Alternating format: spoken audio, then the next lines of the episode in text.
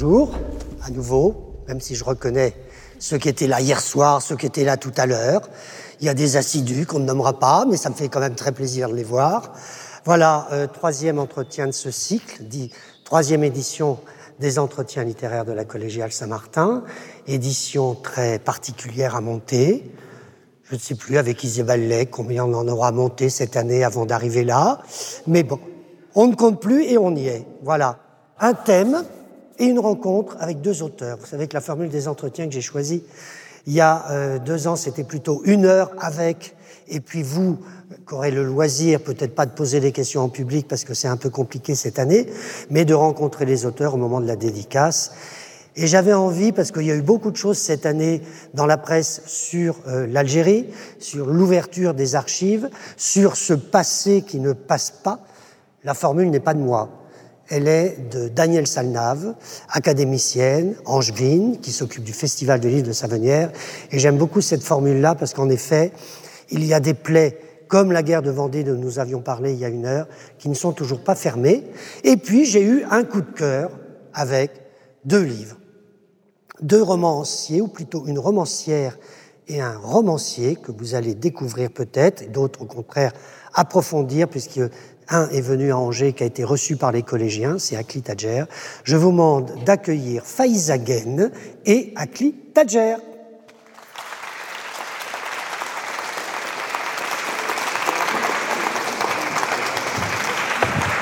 Faïza, vous voulez vous installer au milieu? Akli à gauche, à moins que vous préfériez être à droite.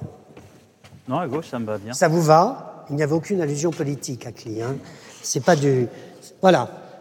Alors, ce passé qui ne passe pas. Euh, quand vous avez su le thème de la rencontre, vous n'êtes pas historien, vous êtes romancier euh, l'un et l'autre. Euh, vos origines sont algériennes l'un et l'autre, même si vous êtes nés tous les deux en France. vous étiez d'accord sur ce thème-là et votre œuvre baigne dans ce thème-là. Faïza, plusieurs livres et on arrive toujours, on tourne toujours autour de ce sujet-là, ses racines, ses sources et cette histoire de l'Algérie et de cette histoire avec le rapport avec la France. C'est constant qu'on vous interviewe sur ces sujets-là, non? Oui, bonjour à tous et à toutes. Euh, c'est forcément, ce sont des sujets qui me, qui me traversent, qui me préoccupent, qui me, qui m'interroge encore et je pense que ce sera comme ça toute ma vie. Donc euh, nécessairement, euh, j'écris autour de ces sujets. Et je crois qu'on n'a pas fini d'explorer euh, cette question de, l'identité, de, cette complexité-là. Donc voilà. Akli ben Moi, c'est un thème aussi qui, enfin, qui me touche. C'est rien de dire qu'il me touche, mais c'est un, un thème qui me taraude parce que euh, d'abord, je ne vous ai pas salué. Merci d'être là. Et euh, je suis ravi et touché d'être euh, parmi vous et de parler de ce thème. Parce qu'en fait, cette histoire, elle nous touche parce qu'elle nous a été très peu racontée. Et donc, toute cette histoire, toute cette mémoire, on va la chercher à travers des romans, parce que je pense que ce qu'on sait mieux le faire, c'est raconter des histoires, mais aussi à travers des faits historiques qui nous ont marqués et comment vous dire, qui ont très peu été racontés par nos parents parce que nos parents, pour l'essentiel, étaient euh, analphabètes, hein, même pas illettrés, parce que illettrés, ça voudrait dire qu'ils arrivent à décoder. Excusez-moi, je peux me mettre comme ça parce que j'ai l'impression de. Euh, euh, on, entend bien. J'ai l'impression de vous bouder là, de, de vous il faut parler comme à la télé, vous savez, le ah micro sur le front. Et donc, ce sont des thèmes qui ont été très peu abordés. Et donc, à chaque fois, je suis allé, moi, chercher euh, des bouts d'histoire, soit en questionnant mes parents, mais c'était c'est que des bribes qui me racontaient, parce que d'abord, beaucoup de pudeur, et puis, et puis des blessures trop profondes pour pouvoir les raconter à leurs enfants, parce que c'était des personnages, euh, des, personnes euh, issues de la colonisation, donc des, des, des gens diminués, de fait, parce que faut savoir que un homme, une femme qui vivait sous la colonisation n'avait pas le même statut qu'un Français, n'avait pas les mêmes droits. Donc, euh, comment transmettre une histoire, comment se valoriser vis-à-vis de vos enfants quand vous-même vous étiez diminué? C'est très compliqué à raconter. Donc, il a fallu que, les ans passent et puis. Euh, que nous, nous allions chercher leur histoire, leurs blessures, leur, leur mal-être, et puis en raconter des, romans. Voilà. Moi, c'est un peu ma démarche. Et euh, qu'est-ce qui s'est passé, qu'est-ce qu'on ne m'a pas dit, et qu'est-ce que je découvre en, Ouais. en recherchant? Alors, on va parler de deux livres à Cli. Oui. Vous en avez écrit plusieurs. Je voudrais qu'on parle du Porteur de cartable, qui est un livre pour lequel vous aviez. C'est un livre, c'est un livre pour lequel vous aviez été invité à Angers et rencontré les collégiens. On va parler évidemment de la nouveauté euh, d'amour euh, et de guerre. Et puis, Faïza, on va parler de deux livres aussi, de votre premier livre. Et j'ai une faveur à vous demander. J'aimerais bien que vous lisiez. Vous êtes d'accord? Avec plaisir. Formidable, tant mieux. Je me suis un peu avancé, mais j'ai relu ce premier roman que vous aviez publié quand vous aviez, oh là, 17 ans. Que j'ai écrit à 17 ans, mais publié à 19. Ouais. Ah oui, bah c'est déjà, oui, c'est déjà pas mal. Hein. 17 ans écrit à 19. Kiff kiff demain. J'avais pas très bien compris le titre à l'époque. Mais alors, quelle carrière Kiff kiff demain. Et puis là, en septembre dernier, la discrétion, rentrée littéraire, événement de la presse. Parmi les 500 livres de la rentrée, hein. De la presse, du succès, une adaptation, je ne sais pas, mais vous êtes aussi très très proche du cinéma, puisqu'on dit que vous adaptez des films en ce moment. Alors voilà, j'aimerais faire un peu connaissance avec ce livre, faire connaître ce livre, euh, et, et- et pourquoi et comment ça s'est passé? Comment vous l'avez écrit et comment vous l'avez publié? Parce que quand on reçoit un manuscrit dans une maison d'édition, Faizagen, Kif Kif Demain, c'était le titre original. Vous aviez choisi ce titre. Ouais, absolument. C'était pas négociable. Non, c'était pas négociable. C'était vraiment le premier titre. Euh, pour faire court, j'avais écrit ce texte donc quand j'avais 17 ans. Je faisais partie d'un atelier d'écriture dans mon quartier. Moi, j'ai grandi en banlieue parisienne. Et euh, c'est un prof de français qui avait ouvert un atelier d'écriture pour qu'on apprenne à écrire euh, des scénarios de courts-métrages qu'on tournait après en vidéo avec vraiment avec les moyens du bord. Et à côté, moi, j'ai toujours aimé écrire, donc j'écrivais des petits textes comme ça que parfois, euh, qui se retrouvaient à la poubelle, j'en faisais rien de particulier. Et j'avais écrit 30 pages sur euh, des feuilles de classeurs de l'école. Ouais. Et c'est le prof euh, donc euh, qui a lu ces, ces pages et il m'a demandé s'il pouvait les emporter pour les faire lire à quelqu'un. Et il se trouve qu'il les a fait lire à une éditrice qui m'a après appelé pour me, pour me dire ton texte est super, est-ce que ça te dit de- d'en faire un roman? Donc euh, j'avais 17 ans, j'étais à milieu d'imaginer non seulement que ça allait avoir cet impact-là pour moi, mais déjà je savais pas comment ça fonctionnait. Pour moi, un auteur c'était ou mort ou en noir et blanc, c'était pas du tout. euh, Ah oui, d'accord. Voilà. Oui, oui, oui. Bon. Et donc ça a été vraiment une, euh, ça a été inattendu pour tout le monde et moi la première. Donc vous aviez écrit une première version que vous avez amplifiée. poursuivi en fait. J'ai continué ce texte Ouais. et sans, j'en ai même pas parlé à mes parents parce que je savais pas, euh, j'avais pas compris que ça allait devenir ce que c'est devenu. Et alors, quand ils ont vu le livre publié, qu'est-ce qu'ils vous ont dit, vos parents? Bah, ils étaient très contents, ils étaient très fiers, mais ils étaient fiers de la même manière de mes frères et sœurs pour d'autres d'autres choses. Donc euh, moi j'étais très contente d'avoir euh, le, le nom de mon papa sur, euh, sur un livre. Ça, c'était déjà pour moi ça suffisait à mon bonheur en fait. Ah, c'est gentil. Alors, c'est l'histoire d'une petite fille, hein Ouais, d'une Bon. adolescente. Doria, elle a 15 ans, jeune française d'origine marocaine. Elle vit seule avec sa mère dans une cité de la banlieue parisienne et elle tient son journal. Et voilà ce que ça donne. Faïza, lisez-nous les. Peut-être là. Vous vous arrêtez quand vous voulez. Où vous voulez. Allez-y. Donc le début là, hein D'accord. C'est le début, j'avais commencé à écrire un lundi, donc ma première phrase c'est c'est lundi. Bon. Et comme tous les lundis, je suis allée chez Madame Burlot. Madame Burlot, elle est vieille, elle est moche et elle sent le parapou. Elle est inoffensive, mais quelquefois elle m'inquiète vraiment. Aujourd'hui, elle m'a sorti de son tiroir du bas une collection d'images bizarres, de grosses taches qui ressemblaient à du vomi séché. Elle m'a demandé à quoi ça me faisait penser. Je lui ai dit et elle m'a fixé de ses yeux globuleux en remuant la tête comme les petits chiens mécaniques à l'arrière des voitures. C'est le lycée qui m'a envoyé chez elle. Les profs, entre deux grèves, se sont dit que j'avais besoin de voir quelqu'un parce qu'ils me trouvaient renfermée. Peut-être qu'ils ont raison. Je m'en fous, j'y vais, c'est remboursé par la Sécu. Je crois que je suis comme ça depuis que mon père est parti. Il est parti loin. Il est retourné au Maroc, épousé une autre femme, sûrement plus jeune et plus féconde que ma mère. Après moi, maman n'a plus réussi à avoir d'enfants. Pourtant, elle a essayé longtemps. Quand je pense qu'il y a des filles qui font pas exprès de tomber enceinte du premier coup, papa, lui, il voulait un fils. Pour sa fierté, son nom, l'honneur de la famille et je suppose encore plein d'autres raisons stupides. Mais il n'a eu qu'un enfant et c'était une fille, moi. Disons que je correspondais pas tout à fait au désir du client. Et le problème, c'est que ça se passe pas comme à Carrefour, il n'y a pas de service après-vente. Alors un jour, le barbu, il a dû se rendre compte que ça servait à rien d'essayer avec ma mère et il s'est cassé, comme ça, sans prévenir. Tout ce dont je me souviens, c'est que je regardais un épisode de la saison 4 de X-Files que j'avais loué au vidéoclub d'en bas de ma rue. La porte a claqué. À la fenêtre, j'ai vu un, ta un taxi gris qui s'en allait, et c'est tout. Ça fait plus de six mois maintenant.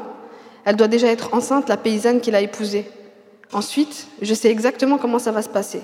Sept jours après l'accouchement, ils vont célébrer le baptême et y inviter tout le village. Un orchestre de vieux chirs avec leurs tambours en peau de mouton viendra spécialement pour l'occasion. À lui, ça va lui coûter une vraie fortune. Tout l'argent de sa retraite d'ouvrier chez Renault. Et puis ils égorgeront un énorme mouton pour donner un prénom au bébé. Ce sera Mohamed, 10 contre 1. Quand Madame Burlot me demande si mon père me manque, je réponds non. Mais elle ne me croit pas. Elle est perspicace comme meuf. De toute façon, c'est pas grave, ma mère est là. Enfin, elle est présente physiquement parce que dans sa tête, elle est ailleurs, encore plus loin que mon père. Merci. Alors, c'est vraiment. c'est vraiment un roman avec des, personnages, c'est-à-dire qu'on est, on est vraiment dans la vie d'une petite fille, enfin une petite fille, d'une adolescente de 17 ans, avec les copains, les copines, la voisine, euh, tante Zora, hein, une tante imaginaire. Est-ce qu'elle existait vraiment là Ah, vous avez imaginé Mais Madame Burlot, elle existe. Ah bon, d'accord, elle n'existe pas. Donc les tests de, comment on appelait ça Les tests Rochard, de Rochard, ouais. euh, vous l'avez inventé ça? Oui. On vous a jamais demandé ce que c'était qu'un test de Rochard Non, jamais. Et vous n'avez jamais eu besoin d'aller voir Madame Burlot? Non. J'en ai plus besoin aujourd'hui qu'à l'époque où j'ai écrit le roman, je pense. Mais euh, non, non, en fait, c'était. Donc j'ai écrit ce roman quand j'avais 17 ans et mon personnage qui a 15 ans. Euh, forcément, il y, a eu une confusion à la sortie du roman. Tout le monde était persuadé que c'était autobiographique, donc je devais. Ah oui, évidemment. C'était commode de penser ça. C'est vrai. Et, lo et, logique en même temps, mais. Oui.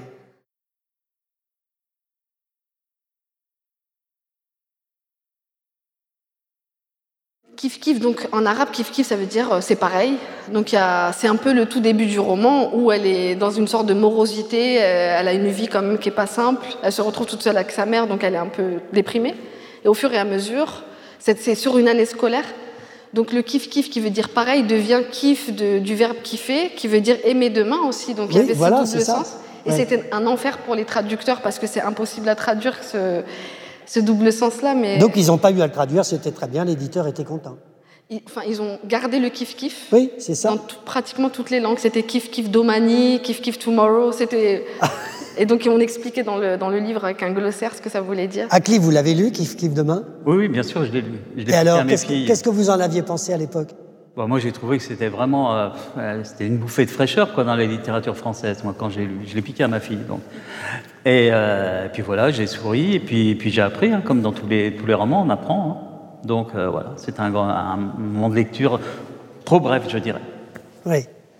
Voilà. Merci. Ensuite, vous avez continué à écrire. Vous aviez trouvé votre votre chemin, votre voie, votre passion. En fait, ça a toujours été quelque chose que j'aimais faire. Écrire, pour moi, c'était vraiment naturel depuis petite. Mais j'ai mis du temps à, me, à réaliser que c'était ce que j'étais en train de faire de ma vie, en fait, que c'était en train de devenir mon métier. Ça, c'est quelque chose dont j'ai pas pris conscience euh, avant le quatrième roman, honnêtement. Donc, en fait, je me suis, j'ai continué à écrire, puis j'ai publié un deuxième roman, puis un et, troisième. Et vous avez exercé des métiers pendant ce temps-là? J'ai réussi à en vivre euh, pendant plusieurs années sans rien faire d'autre. Que écrire? Que écrire. Et ça a été, c'est pour ça que bon, ce succès, il était inattendu. Il y a eu vraiment un grand écart entre là d'où je venais, ce que je pensais que j'allais faire de ma vie et puis ce que j'étais en train de faire vraiment. Donc, j'ai mis du temps en fait à, à, à me sentir légitime aussi dans, ce que je faisais. Alors, ce qui est étonnant, c'est que quand on lit justement la discrétion, vous n'avez pas perdu de, de l'humour, vous n'avez pas perdu votre humour, vous n'avez pas perdu de votre votre naïveté, je dirais, et de votre vision de la vie et de la société. On a vraiment l'impression, même si la langue évidemment a changé, si votre style est différent, que c'est la même personne. Ben, ça me rassure, heureusement. Je pense que en tout... la vision, elle, est... elle reste. Après, euh, il y a des problématiques que j'ai l'impression d'avoir effleurées. Après, dans une langue très orale, parce que c'est une adolescente qui raconte. C'est un journal. Hein, c'est un journal, et c'est assez léger. Mais quand même, il y a des problématiques qui sont, effleurées dans Kif Kif Demain, en fait, qui finalement euh, se retrouvent dans quasiment tous les romans de manière différente. Parlez-moi du roman euh, que j'ai pas lu, mais vous allez me donner envie de le lire. En 2014, vous publiez un roman qui s'appelle Un homme, ne ça ne pleure pas. Ouais.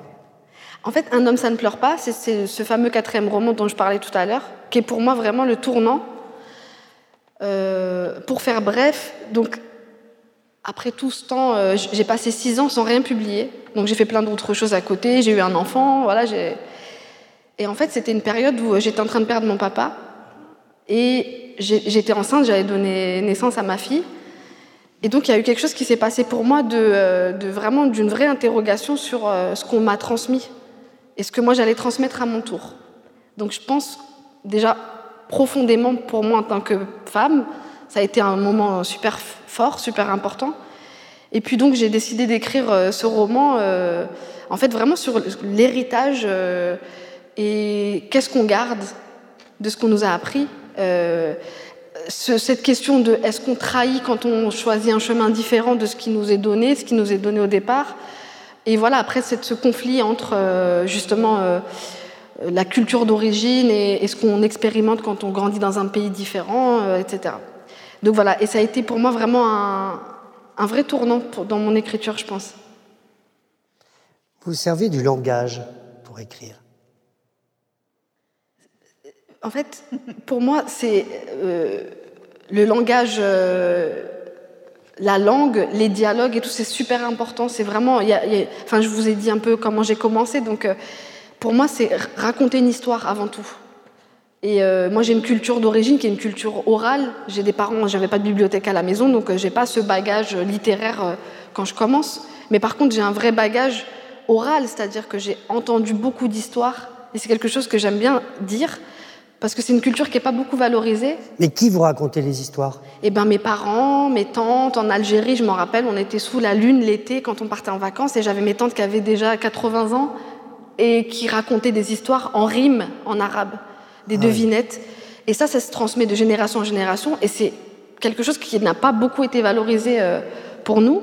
Mais, mais maintenant, euh, à l'âge adulte, je me rends compte à quel point c'était précieux d'avoir ça, parce que ça a ouvert euh, une porte à mon imaginaire qui était ah, oui, incroyable. Ça, Et vous racontez des histoires à votre fille? Ouais. J'invente des histoires pour ma fille. Quel âge elle a? Elle a 10 ans maintenant, elle est grande. Ah oui, d'accord. Oui, donc c'est peut-être elle qui va vous raconter des histoires. Dans pas longtemps. Elle va m'en raconter à l'adolescence pas mal des histoires, je pense. Akli, vous, le langage, ce que vous entendiez dans votre famille, quand vous retourniez en Algérie, comment ça se passait? Il y avait bah, aussi de l'imaginaire Il y avait même besoin de retourner en Algérie. Hein. Chez moi, c'était sans arrêt, c'était des histoires. Puis alors, ce qu'il y a de, magique avec les histoires, c'est plus vous la racontez, plus vous la déformez, ce qui fait que ça n'a plus rien à voir. Au bout de, deux ans, c'est plus du tout la même histoire. Et en fait, c'est une manière pour, les, gens qui vous racontent. Je, vous disais que mes parents étaient donc analphabètes. Et les analphabètes ont effectivement que, que, l'oralité pour s'exprimer. Ils ont des repères visuels très forts, ils développent euh, l'acuité visuelle euh, qui dépasse euh, l'entendement, c'est-à-dire que vous mettez quelqu'un qui est analphabète dans n'importe quel endroit, deux jours après, il connaît la ville aussi bien que vous, sans connaître le nom des rues ni rien, un sens de l'orientation. Et eh ben c'est pareil pour l'oralité. C'est-à-dire qu'ils ont une façon de, vous raconter. Moi, toutes les histoires commençaient par Amachao en kabyle, ça veut dire voilà, je te raconte. Et puis euh, souvent, c'était des, voilà, des contes, comme La Fontaine, avec des animaux, tout, mais en fait, ils parlaient de vous. Et euh, bon, moi, j'étais inspiré par ça.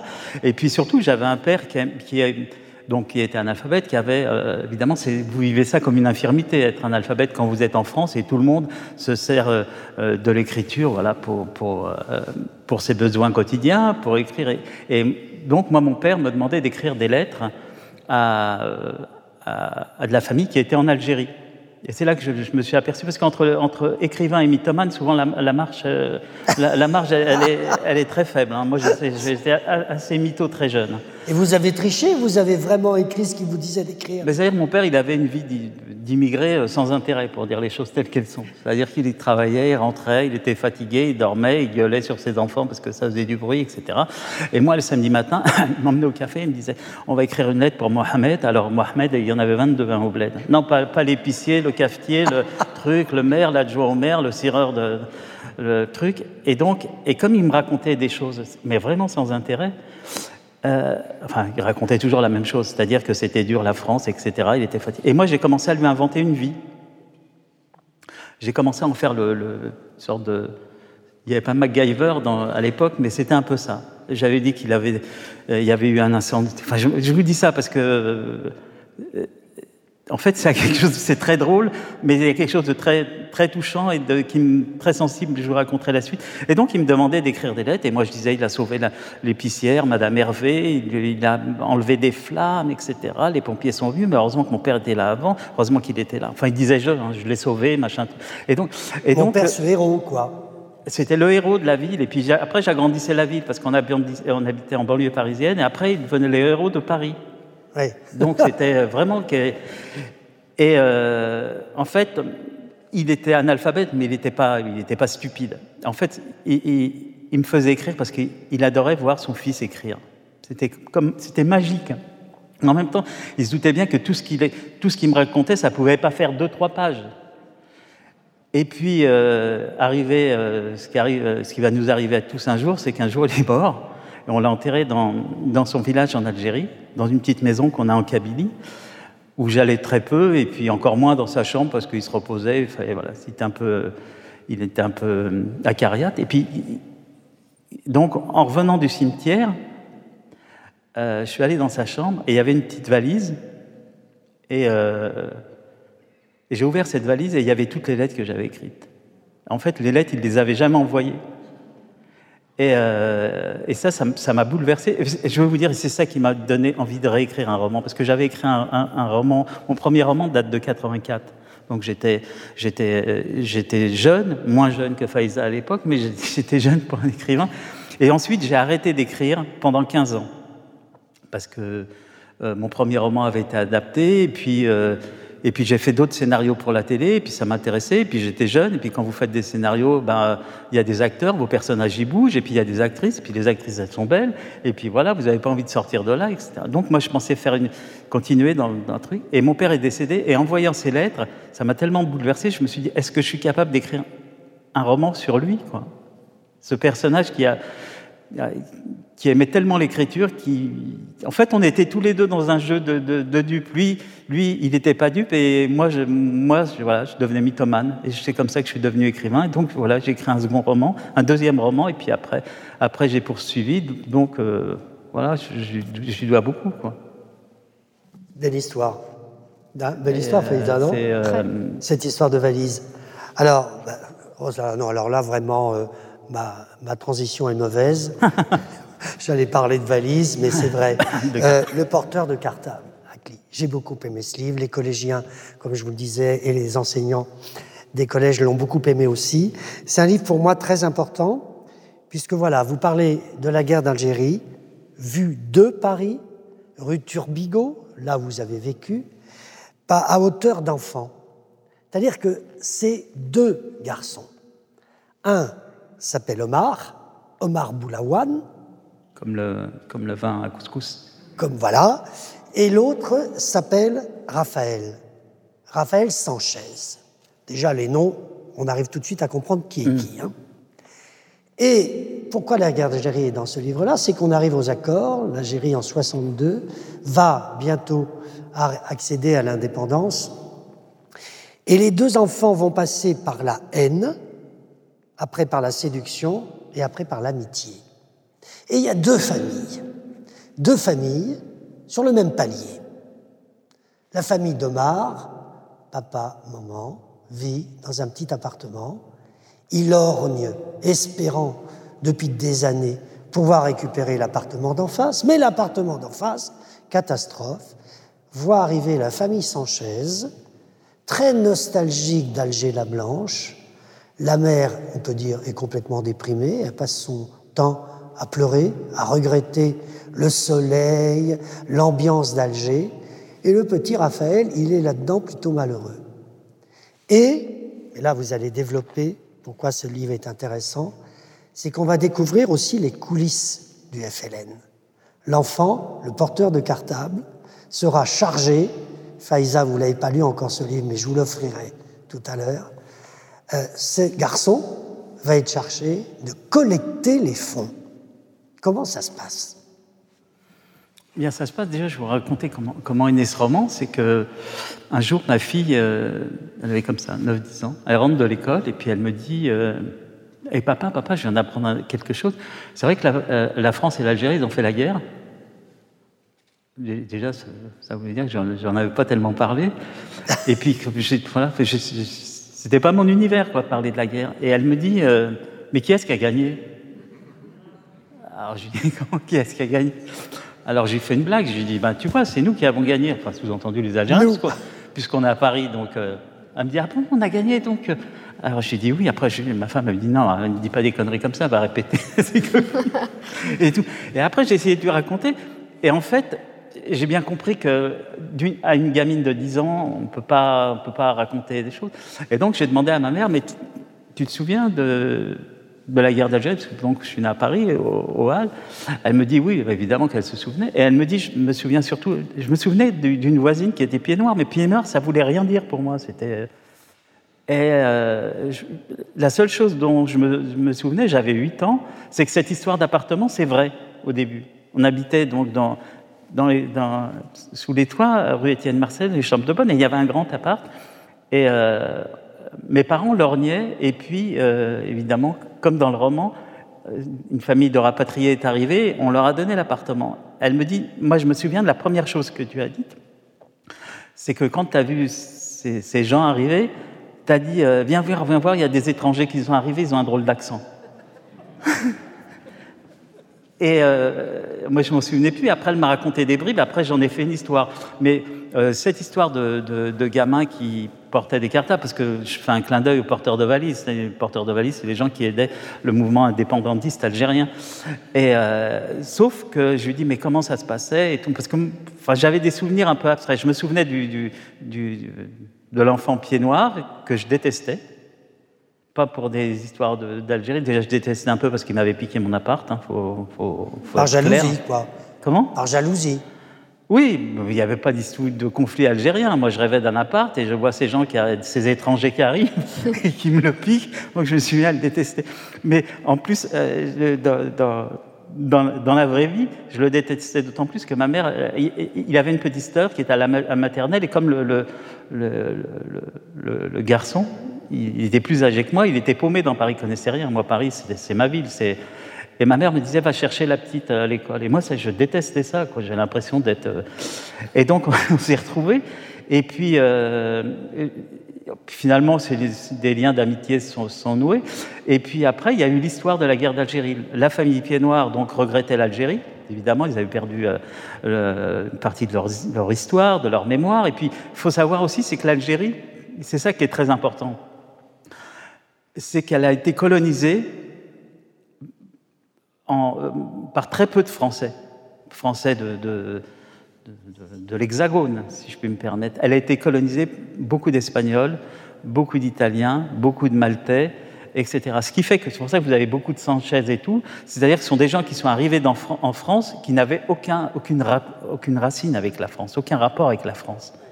Vous voyez ce que je veux dire? Pour ça qu'il s'appelle Sanchez, qu'il s'appelle Rodriguez. Voilà, et tout. C'est des gens qui venaient d'Espagne, etc. Et donc, quand ils arrivent en France, ils n'ont aucun repère, ils n'ont aucune histoire, et, même l'histoire de ce pays, ils ne l'ont pas. Et sauf que moi, euh, mon, personnage, quoi, mon double Omar, c'est qu'il est né à Paris, il connaît pas évidemment, c'est le, le, petit poulbeau bronzé, quoi, il connaît tout. Et donc, quand, va arriver ce gamin, euh, le, le petit Algérien, quoi, en, devenir. Finalement, il, finalement, il a, de l'empathie parce qu'il voit que ce petit gamin, et, voilà, il est perdu, c'est pas son pays. Et écoute, il lui dit, écoute, euh, Raphaël, euh, puisque tu es condamné à vivre en France, hein, ça faut le savoir, faut que tu te mettes ça en sens, tu es condamné à vivre en France, tu retourneras plus en Algérie, moi je vais t'apprendre comment sont les Français. Voilà, moi je les connais par cœur, je vais t'apprendre comment ils sont. Et le petit Raphaël lui dit, écoute, euh, puisque tes parents sont pour l'indépendance.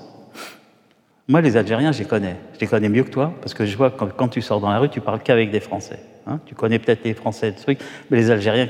Moi, je veux te parler des Algériens, je sais exactement comment ils sont. Alors, espèce de transfert de technologie entre ces deux gamins. Et puis voilà, et puis il y a ce gamin dont, dont le père fait partie d'un réseau du FLN, comme il y en avait plein à Paris, et donc il est chargé de collecter de l'argent. Donc, euh, avec la cruauté que ça peut avoir, tout ça, parce que là, je vous raconte une histoire, euh, voilà, je vous raconte un roman, mais dans la vraie vie, c'était cruel, parce que le FLN ne faisait pas de cadeaux. Si vous ne payez pas, même le plus pauvre des plus pauvres, hein, ça pouvait très mal se terminer. D'ailleurs, euh, le, le, chef du réseau du FLN disait au, au petit Omar, s'il ne veut pas payer, tu lui dis la phrase. admettons qu'il s'appelle Rachid. Rachid, si tu ne payes pas, la tête dans le pot de fleurs. Ça veut dire décapiter la tête dans un pot de fleurs. Alors il arrive chez les gens, vous êtes obligé de payer, sinon la tête dans le pot de fleurs. Et, donc même les plus pauvres des plus pauvres étaient obligés de payer. Bon, c'est toute cette histoire. Il y, a, une dimension politique dans ce livre aussi. Ah ben il y a une grosse dimension politique parce que on, s'aperçoit et ça n'a pas, ça n'a pas changé, ça a donné ce qui est l'Algérie d'aujourd'hui, c'est que les gens qui, qui étaient à la tête de ces réseaux, euh, essentiellement, c'était des voyous. Parce que les gens, les gens, les gens, les gens qui payaient, le, travailleur immigré et tout, qui travaillait 10-12 heures chez Renault, il n'avait pas le temps de, de, euh, de, réfléchir à la révolution, etc. Ils étaient complètement assommés par le travail. Et les gens qui pensaient euh, la révolution, c'était beaucoup des... des euh, Algérie, par exemple, en, je vais vous donner un, un, exemple, il y avait un des collecteurs de fonds qui s'appelait euh, Salah Vespa. Vespa parce qu'il avait une Vespa tout le temps. Et ce type, il a fait, multirécidiviste en prison, mais, mais pas con, quoi, pas l'abruti, euh, il n'arrachait pas des sacs, quoi. Il faisait vraiment des hold-up et tout, à, la Joatia. Eh bien, euh, donc, il était chargé de réseau du FLN. Eh bien, à l'indépendance de l'Algérie, il était commissaire de police en Algérie, parce qu'il connaissait tous les voyous. Il disait, toi, tu rentres pas, machin truc, toi, t'as fait ça, ta, ta, ta. Ils les connaissaient tous de prison. Et c'est comme ça que c'est euh, formé beaucoup de réseaux, et c'est pour ça qu'il y a beaucoup d'argent qui a disparu C'est pas aux gens qui payaient. Euh... Dites-nous, euh, Akli, on parlera de votre livre tout à l'heure, bien sûr, mais une réaction au porteur de cartable qui vous a amené à écrire un petit livre qui n'est pas raciste ici. Racontez-le. Je pense que, que Faïza est au courant. J'ai lu hein ce livre. Akli est invité pour parler de ce livre-là devant des collégiens dans un collège de, d'Amiens, je crois. Hein, euh, Péronne. Dans le nord de la dans, dans, la Somme. Vous, recevez, vous recevez un mail un jour de l'institutrice qui vous dit, bah, y a ou du prof plutôt. Ouais, une, enfin, comme il est, au, il est au programme depuis euh, programme scolaire depuis des années, bon, je reçois régulièrement des invitations pour, en parler. Et euh, je dois dire que honnêtement, je le fais de moins en moins parce que je l'ai beaucoup fait. Et puis après, je, m'en suis lassé. C'est comme un acteur qui va jouer 50 000 fois la même pièce à la fin. Euh, en plus, c'est des gamins, donc il faut être sincère. Si vous arrivez euh, en faisant un peu la tronche et tout. Donc j'avais arrêté. Et elle me dit, voilà, j'ai fait. et je l'avais rencontrée dans une librairie lors d'une signature. Et elle me dit, vous voulez intervenir? Et le libraire, il me dit, vas-y, elle est vachement sympa et tout. Je lui dis, ok, d'accord. Et euh, un mois avant la rencontre, elle m'envoie un mail euh, pour me dire euh, écoutez, j'ai fait lire le porteur de cartable à mes élèves. Voilà, j'ai eu des réactions hostiles. Euh, beaucoup voulaient pas lire le roman parce qu'ils disaient qu'ils lisaient pas un, auteur qui n'est pas français. Et d'autres ont dit on lit pas ça parce que la guerre d'Algérie, ça concerne pas la France. je vous parle d'élèves de terminale, hein, je ne parle pas de cours préparatoires, hein, terminale. Et euh, le troisième, il y en a un autre euh, qui a carrément jeté le livre, parce qu'il y a un personnage qui s'appelle Messaoud. Il a dit Moi, je ne lis pas de nom d'arabe. Il a acheté le livre. Après, c'était la bronca, il n'arrivait plus à gérer. Elle me dit Est-ce que ça vous intéresse de venir hein, les rencontrer tout de même? Ah, Je lui dis je franchement, j'étais pas très motivé, mais là, je vais, je y aller. Et, et, je suis allé rencontrer ses élèves. Et euh, il y avait la prof qui était là, un peu intimidée, parce que ça avait fait beaucoup de bruit hein, dans les médias. Et puis il y avait un inspecteur de l'académie, parce que ça se passait chez Macron. Et le journal du coin avait fait toute la une à Clitadjer, l'écrivain indésirable. Et euh, donc, ils, ils, avaient dépêché un inspecteur d'académie. Elle me dit euh, la prof entre, donc ils étaient tous là. Moi j'étais euh, assez étonné parce que, bon, Faiza et moi on voyage beaucoup, puis souvent les, les, les, établissements scolaires ils sont à l'image de la France, c'est-à-dire que voilà, il y a tout, il y a mmh. des gens un peu de toute origine maintenant en France. Et j'arrive dans, dans, dans, ce lycée et j'ai l'impression d'être dans les choristes. Ils étaient tous blancs. Et, euh, et donc la prof me dit, euh, vous voulez parler du porteur de cartable. J'ai dit, mais il n'est pas question que je, porte, je, parle du porteur de cartable, que personne n'a lu dans cette classe et tout. Et la première question que je leur pose, c'est euh, qui n'est pas raciste ici? Alors évidemment, ça a acheté un froid au début. Ils ne s'attendaient pas à cette question. Hein. Non, ils ne s'attendaient pas. Mais moi non plus, je ne m'attendais pas à la poser. je ne savais pas comment, comment commencer. Et donc, il y en a une dizaine qui ont levé la main pour dire attendez, euh, nous, on n'est pas racistes, il ne faut pas nous mêler. Il y en a une. Euh, après, je vais arrêter parce que moi, ce c'est pas mon métier, l'antiracisme. Hein. Il y en a, c'est leur job, mais moi, c'est c'est pas, pas mon. Donc, il y, en a une dizaine d'autres, euh, 7-8 qui ont levé la main euh, timidement et tout. Puis il y a deux, trois moutons. Puis il y en a une dizaine qui n'ont pas levé la main. Et donc, j'en regarde un, je lui dis bah alors, explique-moi, toi, t'es es raciste, toi? Et quand vous avez un gamin de 16-17 ans qui vous regarde dans les yeux et qui dit, vous dit euh, Oui, je suis raciste, euh, j'aime pas les Arabes, euh, vous dites Attends. Non, parce qu'il y a un rapport d'âge. S'il dit ça à un gamin de son âge, ouais, je sais pas quoi, j'aime pas les mmh. Arabes. Mais attends, mais moi, j'ai l'âge d'être son grand-père. Et je lui dis à l'autre, et toi, toi aussi, tu es raciste Il me dit oui. Alors après, on est rentré dans mmh. Il y en a un, il me dit, moi, je suis pas raciste, mais c'est politique, il hein, faut le savoir. Il était politique, Il, mmh. était, il faisait partie des jeunes du, du Front National. Parce qu'en en fait, dans ces campagnes désertées, tous les partis politiques ont déserté. les seules choses qui ont ouvert, c'est les annexes du Front National. Ça devient leur MJC, là, quoi, dans ces campagnes. Donc, c'est ça. Donc voilà, après, bon... enfin, je, je, voulais que vous racontiez cette histoire, parce que comment la littérature... J'ai rencontré plutôt des, jeunes euh, plus paumés qu'autre chose. Oui, oui, bien sûr. Mais c'est intéressant de savoir comment, jusqu'où la littérature peut emmener euh, les regards. Début de votre livre, Faïza, La discrétion dont on parlait au début, vous avez choisi un texte que je trouve très fort de James Baldwin. Il faut beaucoup de souplesse spirituelle pour ne pas haïr celui qui vous hait, et dont le pied écrase votre nuque, et ne pas apprendre à vos enfants à le haïr exige une sensibilité et une charité encore plus miraculeuse. Quand vous commencez ce livre et que vous tombez sur cette phrase, vous dites, là, c'est fort. Hein? Pourquoi vous avez choisi cette phrase? Ben, Bon, d'abord, c'est à la lecture du, du, texte de Baldwin, de La prochaine fois le feu, elle avait vraiment retenu mon attention, elle m'avait vraiment bouleversée. Et bien sûr, quand j'ai lu cette phrase, je pensais qu'à ma maman. Et ça m'a beaucoup touchée en fait de la lire. Donc quand j'ai commencé à écrire le roman, c'est vrai qu'elle m'est apparue euh, assez rapidement. Et très vite, je me suis dit, je vais, je vais l'utiliser comme épigraphe du roman parce qu'elle pourrait presque carrément résumer tout mon texte euh, de manière... Euh, chaque mot, en fait, a résonné quand je l'ai lu. Donc ça me paraissait évident. Oui, ben, ça paraît évident quand on a lu le livre, mais elle est très très forte, cette phrase mm. quand même. Hein. Euh, donc, famille, famille qui vit à Aubervilliers, avec des allers-retours, parce que votre livre est très bien construit dans l'histoire. Personnage central, la mère, Yamina, 70 ans, née à Msrida, en Algérie, qui vit aujourd'hui à Aubervilliers, quatre enfants. Trois filles, un garçon. Mm. Comment ça s'est construit, cette histoire? Parlez-nous des, personnages, parce que on, les suit tout au long de ce livre. Oui. Alors, il y a donc, c'est une famille, donc, euh, comme vous l'avez dit, avec euh, trois filles et, un garçon qui est le plus jeune, euh, et donc les deux parents. Génération, donc la mère elle a 70 ans, le père il est un petit peu plus âgé.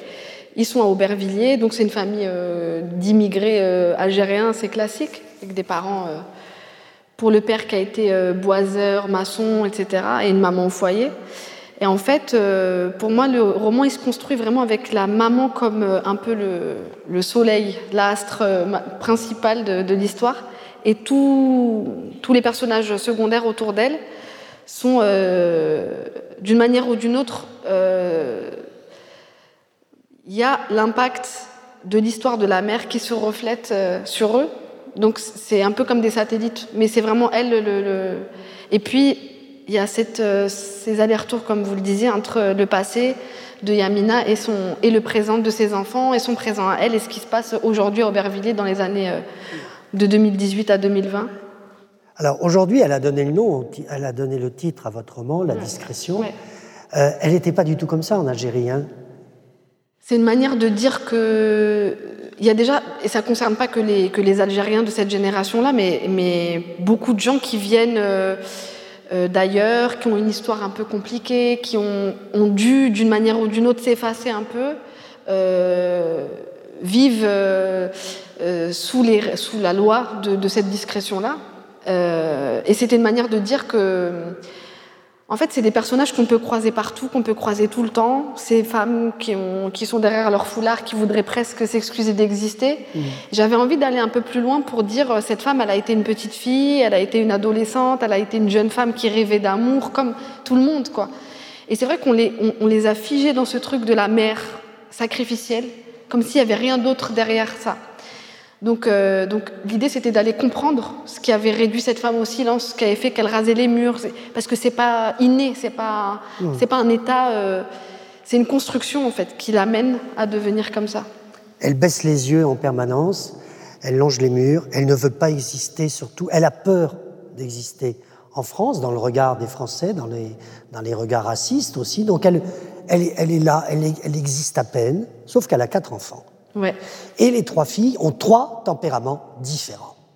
Et le jeune garçon, enfin, je ne sais pas quel âge il a, il a, il a, Omar, 29 ans. Omar, il a 29 ans, il est chauffeur Uber, il s'habille dans des costumes Zara, il aime bien draguer, enfin, il aimerait bien rencontrer une femme qui pourrait inviter un soir dans un bar de luxe pour un peu frimer. Il est comme ça, Omar, il est sympathique. Il est dans le stéréotype un peu de. Voilà. il sait pas trop en fait où se placer parce que il a conscience euh, qu'il est euh, donc il est chauffeur Uber, oui, mais il se dit que c'est temporaire. Oui. Et que finalement, euh, ça fait trois ans qu'il fait ce métier temporaire, qu'il il sait pas trop comment comment être un garçon, comment être un homme. En fait, sa problématique, c'est ça. Et alors les trois filles, comment vous les avez? Il y a une des premières qui accompagne sa mère au mm. bureau de l'administration, je crois. À la préfecture. Mais qui une colère puisque en effet la, femme de l'administration méprise complètement la mère qui ne euh, comprend pas les papiers, ne sait pas écrire, ne sait pas, enfin ne comprend pas, et elle, elle se bat pour que elle existe, elle, se bat pour exister. En fait, bon, après c'est presque un truc de mathématiques ou de physique, c'est que quand il y a eu un silence aussi lourd sur une génération, celle d'après, euh, là où il y a eu un silence, il y a un, hurlement. Donc la, fille, euh, en l'occurrence le personnage de Anna, c'est celle qui est vraiment, je dis qu'elle est abrasive, qu'elle est, est, elle est en colère, elle est en feu et elle supporte pas euh, de voir sa mère bah, être méprisée sous ses yeux. En fait, donc là c'est une scène banale, mais, je pense qu'il y a une, scène que beaucoup de gens peuvent peuvent vivre. C'est qu'on est avec un de ses parents et qu'il est considéré dans le regard de l'autre comme inférieur et qu'on le sent. Hmm. Et en fait, ça, c'est une colère, je dis qu'elle est antérieure, en fait. C'est une colère qui est ancienne. Oui. Voilà. Elle, est révoltée. Alors, il y a Malika, qui a 40 ans. Elle, elle travaille à la mairie de Bobigny, donc elle ne se révolte pas beaucoup. Pas trop. Pas trop. Non. Et puis, il y a Iman. Alors, Iman, elle représente quoi dans votre... Iman, en fait, elle représente... Euh, bah, c'est une, une jeune femme de 30 ans qui essaye de devenir libre et qui essaie de trouver une manière d'être libre sans trop offenser euh, ses parents. Donc, euh, et elle a des problématiques en fait qui sont euh, pour elle, dans son regard, des problématiques presque ridicules parce que elle doit quitter le foyer, aller prendre un appartement pour s'émanciper parce qu'elle a 30 ans. Et en fait, c'est le drame absolu. Donc, elle a l'impression de vivre des choses qu'une fille de 16 ans vivrait normalement. Je vais lire un petit passage début du livre. Décevoir des parents pareils, c'est terrible. C'est pire que tout. Ils ont fait tellement de sacrifices, des sacrifices écrasants. Malgré eux, ils ont fait de leurs enfants des gamins accablés. Il y en a plein les villes de ces gosses-là. Et à vrai dire, c'est plutôt facile de les identifier. Les enfants accablés font comme leurs parents, ils marchent la tête baissée. Bah là, c'est euh, justement la problématique aussi du roman, c'est qu'est-ce qui fait euh, la différence entre la génération d'Yamina, de la maman, mm. et celle de ses enfants? Euh, On n'est plus du tout dans le même contexte. On a des gens, d'un côté, il y a aussi toute la problématique du mythe du retour que je déconstruis, c'est que les parents, ils espéraient rentrer chez eux un jour. Donc forcément, on ne prend pas racine, en fait, on s'ancre pas, on n'est pas là pour toujours. Donc on élève les enfants avec l'idée qu'on n'est pas là pour toujours. Et ça, pour moi, ça change vraiment tout. Et pour les enfants, ben, on est dans une situation où peut-être, possiblement, on peut s'en aller, aller ailleurs, rentrer chez soi alors qu'on est né ici. Donc, en fait, pour moi, c'est vraiment raconter la complexité de, de cette, euh, de cette génération-là et comment on peut se sentir pleinement un citoyen dans le pays dans lequel on vit si on a, euh, euh, si la perception de soi elle est aussi biaisée. Si on se dit, euh, bah, on n'est pas chez nous en fait, on n'est pas accepté dans notre complexité, dans... et que aussi surtout euh, l'histoire de nos parents, elle est, elle est tue, elle est, ou elle est, elle est, on doit aller la chercher soi-même avec les dents en fait l'histoire. Mmh. Je parle d'un puzzle qu'il faudrait reconstituer presque. Et c'est un puzzle magnifique. D'ailleurs, on a bien fait de parler de cette histoire à Cli du porteur de cartable et de la réaction des collégiens, parce que l'histoire n'est pas, la page n'est pas tournée, comme je le disais en même temps, vous savez, je suis pas, je suis pas étonné de tout ça. Et enfin, pour parler un peu de, de tout, tout, de ce que ça me renvoie, tout ça, c'est que j'en parlais tout à l'heure avec Aguet, tout à l'heure au café. Je disais, mais euh, quand on me demande qui je suis, euh, alors que voilà, je suis né ici, etc. Puis je suis pas né hier. Et eh ben, instinctivement, je, je, dis je suis algérien, alors que euh, je pourrais dire que je suis français, mais instinctivement, je, dis que je suis algérien parce que euh, je pense que euh, si je dis, déjà si on me demande qui je suis, ce que tu ça veut dire qu'on doute que, que, je le sois déjà. Donc c'est aussi pour ça que je réponds ça. Parce que la personne qui me demande ça... Mais, mais quand vous retournez dans votre village, en Kabylie, si vous demande mais qui tu es, toi, qu'est-ce que vous répondez? Bah, en fait, déjà, ils ne posent même pas la question, ils le savent. Donc, mais, pour eux, vous êtes une espèce de, comment vous dire, euh, de personnage, de, presque un personnage de fiction. Parce qu'eux, ils vivent dans un monde où il ne se passe rien. C'est-à-dire que vous retournez au village, euh, vous revenez 20 ans après, c'est la même conversation qui passe et il ne s'est rien passé. Tandis que vous, vous apportez avec vous une histoire, une histoire mouvante, il s'est passé des choses bien, mal, etc. Et puis, vous, euh, vous êtes la France pour eux, avec, euh, avec toute l'histoire que ça charrie entre la France et l'Algérie. Vous êtes parisien bah, Moi, je suis essentiellement parisien. Non, mais quand vous arrivez dans votre village, vous êtes parisien. Oui, moi, je suis parisien. Je suis parisien parce que, d'abord, parce que j'en suis fier. Et puis, euh, et puis c'est vraiment mon, mon repère géographique, affectif, je dirais même amoureux, Paris, plus que le reste de la France parce que le reste de la France, voilà, je voyage, je découvre, etc. Mais j'ai pas de repère, comme tout le monde a son repère euh, euh, précis qui fait que euh, ça vous a construit. Et quand j'arrive là-bas, je sais bien que je suis en décalage, même si, si j'ai, si, même si j'ai la même gueule que les gens là-bas. en même temps, je suis pas un touriste. Vous voyez ce que je veux dire? Je suis pas un touriste. Je, veux dire, je, je, ne découvre pas ce pays, je le connais, mais je sais bien qu'il y a un décalage, un, un décalage parce que j'ai jamais vécu leur quotidien. Et ça, c'est essentiel. J'ai jamais vécu leur souffrance quotidienne, leur, leur vous joie, leur jamais peine. en dehors de Paris Non, maintenant à Pantin. non, mais j'ai jamais vécu en dehors de Paris. Voilà. Et euh, ça, c'est beaucoup. Mais après, c'est aussi à moi de, de, de, de m'adapter à, à, eux, de ne pas avoir d'ironie, même s'il y a des fois des choses très très drôles. Et puis, euh, et puis savoir aussi ce que c'est que vivre dans un village de Kabylie où, mm. où, euh, où c'est l'ennui au quotidien. Dernière question, Faïza, sur ce livre. Le père Brahim a peu de place dans ce livre. Alors qu'il est arrivé tôt, il a connu l'horreur de l'horreur dans le bidonville de Nanterre. Il faut regarder les images d'archives pour voir les photos du bidonville de Nanterre. Pourquoi vous ne lui avez pas donné plus de place? Là, j'avais envie de faire de la place pour euh, le personnage de Yamina, pour le personnage de la mère. Et il a quand même une place importante parce que c'est aussi une autre génération. Et pour dire la vérité, en fait, au début, quand j'ai commencé à écrire le roman, le personnage du père, je ne l'avais pas écrit du tout. Euh, parce que j'avais vraiment en tête, parce que le roman, il a commencé à se construire à partir de conversations que j'ai eues avec ma maman. Et je, je, pense que je vous l'avais raconté la fois dernière, mais... Oui, mais, mais pas à eux. Pas à eux, donc je vais, je vais vous le raconter. Euh, la jeunesse du, du, de, de, ce livre, en fait, en tout cas le, le, le, début de...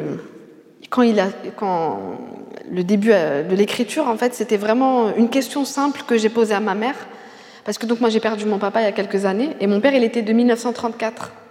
Ah Donc il y a un écart énorme ah entre moi qui suis né en 85 et la génération de mon père. Et je pense que plus jamais, en fait, il y aura un tel écart entre, entre moi et ma fille ou qu'il y a eu entre mon père et son père. C'est-à-dire que j'ai retrouvé une photo de mon grand-père paternel il n'y a pas très longtemps, il y a trois semaines. Je ne savais même pas à quoi il ressemblait, en quelle année il était né. Et j'ai un cousin en Algérie qui m'a envoyé la, la photo d'une carte d'identité qu'il avait faite euh, au début des années 60. Et j'ai donc mon grand-père, il est né en 1895. Donc vous voyez, le, le, le, c'est pas si loin pour moi puisque c'est deux générations.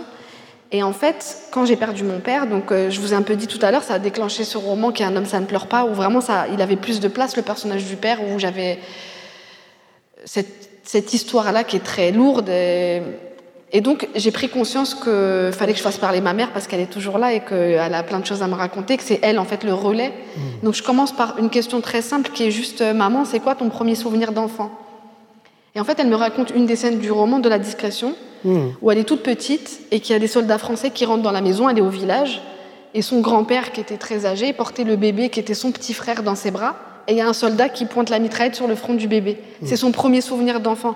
Donc là, on n'est même pas dans des questions, mais je veux dire, pour un enfant, ce premier, cette première image qui est le premier souvenir, je trouve que ça révèle. Euh, et surtout, elle me le raconte un peu comme si elle me racontait quelque chose de très anecdotique. Et je lui dis, bah, maman, quand même, tu permets qu'on s'arrête deux minutes. Ce que tu viens de me raconter, c'est un trauma, en fait. C'est plus qu'un souvenir, c'est un trauma. Et je me suis dit, en fait, il y a plein de choses que je ne sais pas, alors que je, ça m'intéresse, donc je creuse, je pose des questions. Et parce qu'il y a beaucoup de choses qu'elle-même, euh, dont elle n'a pas conscience à quel point elles, sont, elles pèsent. Et que même si elle ne, nous les dit pas, moi je sais à l'intérieur de mon ventre qu'il y a des choses qui se sont passées, qui sont fortes et que j'avais envie de, voilà, de lui faire raconter. Donc. Et comme j'ai plus mon père, bah, c'était une manière de le faire exister quand même quelque part, ce, que, ce personnage. Voilà. C'est aussi la magie de la littérature, c'est qu'on peut voilà, décider euh, arbitrairement de. Voilà. Merci Faïza. Euh, Akli, ce livre d'amour et de guerre, c'est un livre, c'est un, une œuvre romanesque avec des rebondissements, des situations invraisemblables, mais sur une base de vérité historique. 1939, la Kabylie, Adam, à 20 ans, son père, ou son grand-père, je crois, a été victime de la Première Guerre mondiale. Euh, son père. Son père, lui, n'a aucune envie aucune envie de partir en France pour combattre les Allemands. D'ailleurs, il va essayer de s'évader, mais il va être récupéré. Et on va le vivre. Il est amoureux d'une jeune femme en plus de ça. Hein. Donc il n'a pas envie de combattre et il a envie de se marier avec une très belle jeune fille, Zina, mais qu'il doit quitter. Et il va se retrouver avec deux autres garçons du même âge. Un garçon qui s'appelle Tariq et l'autre qui s'appelle Samuel on a compris qu'avec les prénoms, il y avait évidemment des histoires différentes à vivre. Là où votre livre est palpitant, c'est qu'on est à la fois dans une histoire d'émotion, d'amour, hein, mais on est dans une histoire de guerre et on apprend ce que moi j'ignorais et que beaucoup de lecteurs ignoraient, quelle était la place de ces jeunes Algériens enrôlés dans l'armée française pour combattre l'Allemagne et ce qu'ils ont vécu. Racontez-nous brièvement le parcours de ces trois garçons quand ils arrivent en France. Bah donc, c'est trois. Le, donc le narrateur, c'est Adam. On dit Adam en. Ah oui, Adam. En arabe parce que le M se prononce M. Excusez-moi, euh, vous, me donnerez, non, des, non, non, mais vous me donnerez des cours après. mais, et donc Samuel, donc, qui est un juif d'Algérie, et puis euh, Tariq, un autre, euh, un autre jeune homme de 20 ans, et tous trois vont être enrôlés de, de, force pour faire la guerre. Là, pour faire la, on est en 39. Donc vous avez Adam qui est amoureux de Zina, qui veut faire sa vie avec elle et qui commence à construire sa maison dans le village, etc.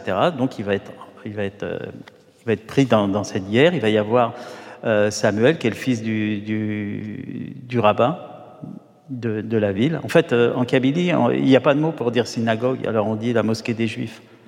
Donc, donc, euh, donc c'est le fils de. Euh, et puis il y a Tariq, un, qui veut devenir fils d'imam aussi, parce que souvent c'est une charge hein, qu'on se transmet. Et donc ils vont être tous les trois enrôlés. Et puis chacun ne veut pas, chacun a une raison pour ne pas vouloir partir à la guerre. Donc Adam ne veut pas parce qu'il veut se marier, et il aime Zina, et euh, son père est mort à la guerre et il s'est juré, lui, de ne jamais tomber pour la France. Parce que, voilà, il a fait 14-18, il a été amputé. Et puis, à l'enterrement de, ce pauvre homme, il n'y avait personne.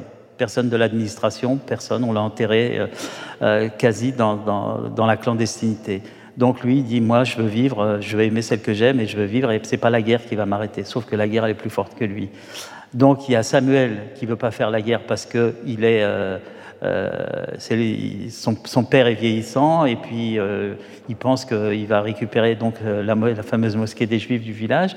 Et puis il y a Tariq qui est plus plus plus obtus, plus fermé et qui veut récupérer aussi la charge de son père. Ils se retrouvent tous, les trois donc embarqués dans, ce monde qui devient complètement fou. Hein. Puis il faut, se mettre à leur place. C'est que c'est des gens qui sont qui sont dans un village, il n'y a, a, quasiment pas de communication. C'est-à-dire que les nouvelles arrivent avec un mois, deux mois de retard, on ne mmh. sait pas. La guerre, elle a commencé. Ah bon, pourquoi? Mais je croyais que c'était la guerre 14, elle n'est pas terminée. Mmh. Mais pourquoi ils se battent encore? Les gens se posent ces questions. ils n'imaginent pas un moment la France qu'ils vont découvrir quand ils ah, Ils n'imaginent pas du tout, d'abord parce que... Euh, ils, ne vivent pas avec, mais ils vivent à côté des Européens d'Algérie, parce que le terme pied noir est venu après l'indépendance. Et donc, et puis, euh, et puis euh, les récits qu'on a de, la France, de la métropole, c'est toujours, voilà, c'est la culture, c'est le savoir, c'est voilà, quasi, euh, quasi la belle époque, quoi, avec euh, une image d'épinal, si, je peux me permettre. Et donc, ils arrivent là dans une France, évidemment, c'est la guerre totale l'Allemagne, Hitler, ils savent à peine ce que c'est. On leur a mis, on leur a fait endosser le, costume, la tenue militaire, et ils se retrouvent sur la ligne Maginot.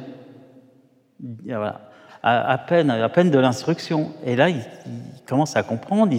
Euh, euh, leur chef de groupe, euh, c'est un médecin qui a été rappelé, un Alsacien, qui ne sait pas pourquoi. alors un coup il est allemand, un coup il est français, lui aussi il est complètement perdu dans cette guerre. Et de l'autre côté, il y a les Allemands qui, qui interpellent les troupes coloniales et qui leur disent euh, euh, euh désertez, désertez, venez avec nous parce que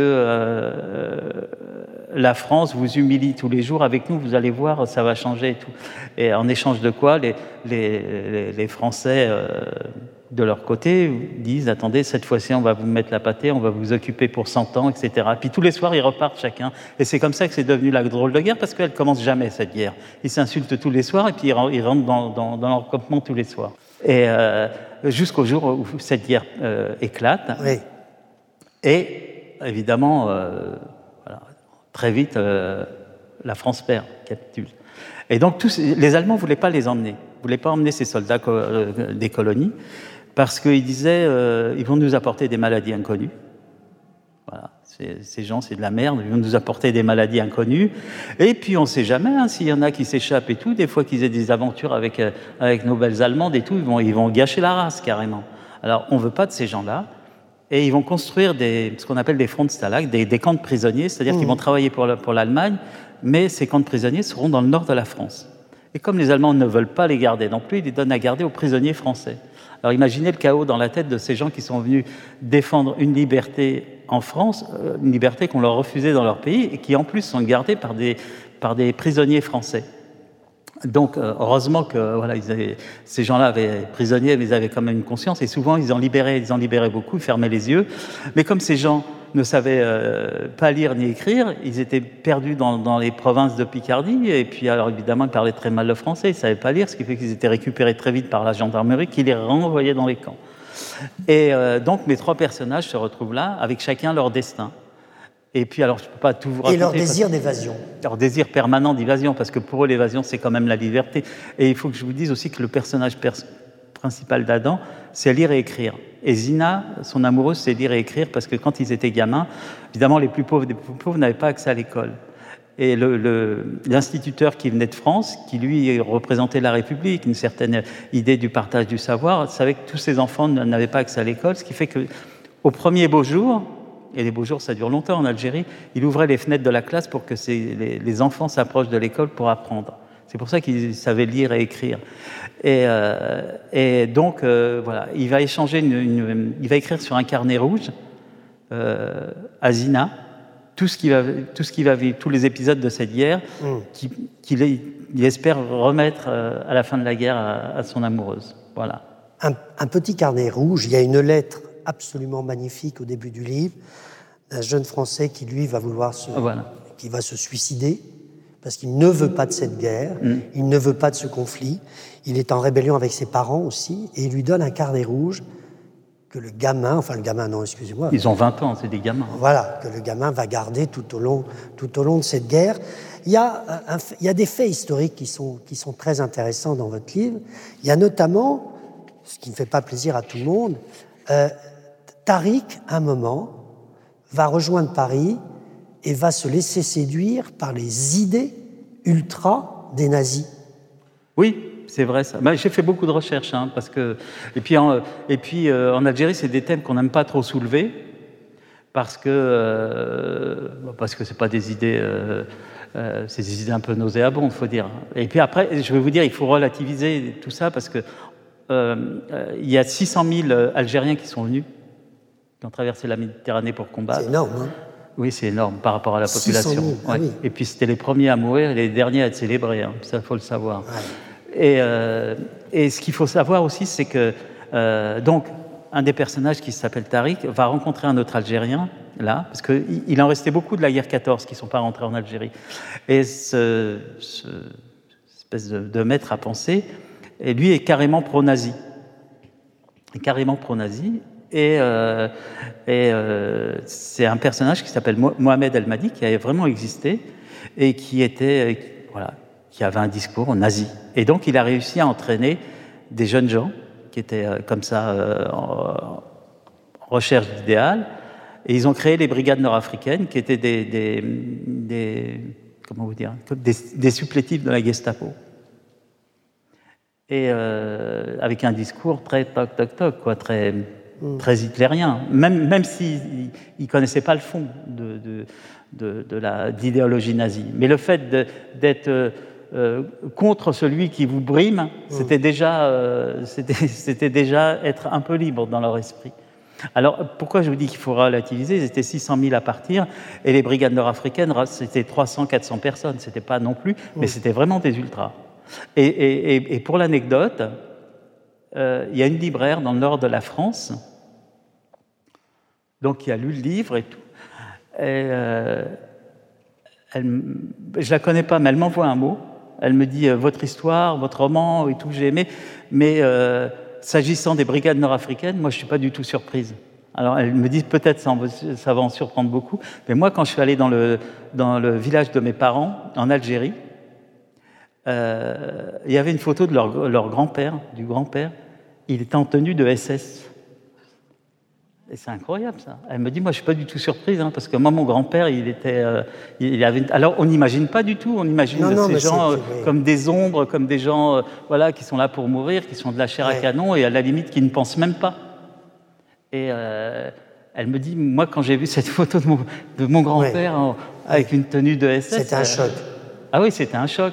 Et, et, puis elle trônait sur le sur le buffet. Euh, à qui on pourrait rester encore euh, beaucoup de temps ensemble parce que ce roman est pour moi euh, époustouflant, romanesque. Quand on aime les histoires d'amour, Faïza, on voudrait savoir si Omar va pouvoir épouser Zina. Eh ben, je vous le dirai pas. Et je ne vous conseille pas de démarrer ce livre ce soir, parce que vous allez vous coucher très tard, vous ne pourrez pas le quitter. Mais je vous conseille de lire, évidemment donc, demain, La discrétion de Faïza Ghen, Kiff Kiff demain, vous l'avez compris, ça se lit très vite. Hein, c'est mais, c'est devenu un classique, hein, Mais c'est jubilatoire. de lire évidemment Le porteur de cartable, la clé dont nous avons longtemps parlé, et D'amour et de guerre. Très belle photo, très belle couverture. Hein. C'est vous qui avez choisi, Akli? Euh, bah Moi, je la trouvais bien tout de suite, alors il n'y avait même pas de choix. bon, elle a votre accord. merci à vous deux et merci à vous de nous avoir écoutés. Merci.